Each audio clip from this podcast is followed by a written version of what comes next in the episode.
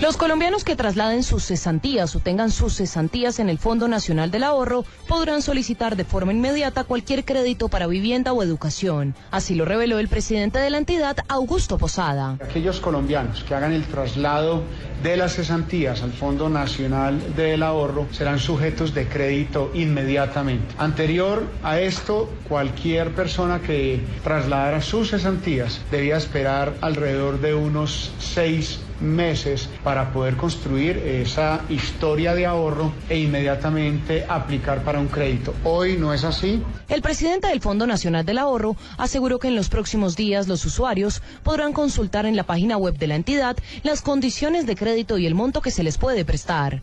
Natalia Gardea Sao al Blue Radio.